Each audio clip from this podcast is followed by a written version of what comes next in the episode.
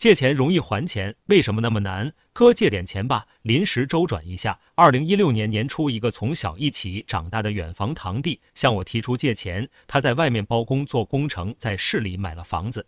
当他提出借钱的时候，我是不愿意的，因为我正准备买房子，只是还没看到中意的房子。堂弟说借两万周转一个月，我想数量不多，一个月也不长，就算晚点三两月也没问题。当然，借出去的钱收回来就很难。当年底我选好了房子，钱不够也没好意思，直接要自己找别人借了钱买了。时间久了，不要他就不提，我觉得也不行啊。后来我让在老家的大姐碰到他妈妈，我们叫大娘的时候，旁敲侧击提醒一下，无果而终。再后来，我就直接给他打电话说，我现在手头紧，看能不能抽钱出来。然后他就诉苦，工程亏了，没收到钱，收到钱了就还。过了一年，说过几个月拿到钱了，还给我，还说很不好意思。今年年初已经过了四年，给我打电话说五六月份还给我，现在没接到消息，当然更没有还。另一个亲堂弟也是十六年借了一万，到现在也没还，我也没问他自己主动提过一次，后来就像忘了。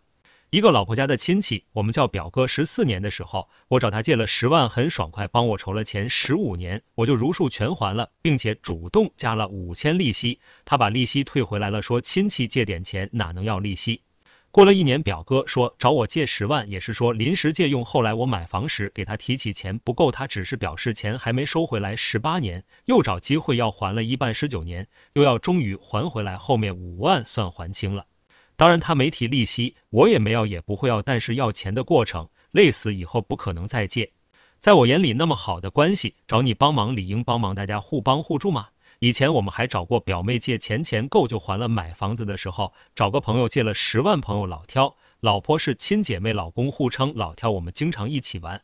看我钱不够，还主动借了几万给我。后来没多久，我都按约尽早还了。还有一个朋友说借三个月的十万写了借条，除了每次编一个不同理由，说过几天或者月底或者下个月或者过两个月就还到现在也一分钱未还两年多了，已经起诉并判决他不去取开庭通知不到，庭参与后来了解到他早已官司累累，早成老赖其名下唯一住房处于法院轮候冻结中，所以其开公司做实业都是用别人的银行卡。想起十年前准备向一个比较有钱的亲戚借点钱买房子，他没有借我，或许就是怕遇到借钱不还吧。所以对于老赖，我是深恶痛绝的。不仅仅是因为自己的钱费心费力没收回来，更是破坏了人与人之间互帮互助的氛围。扶不扶、帮不帮、救不救的社会问题也与此类似。热切期盼从严惩治情节恶劣的老赖。碰瓷诈骗、杯酒诬陷等断其正常生活的基础，限制人身自由，促其履行必要义务，维护公众良知，树正社会风气。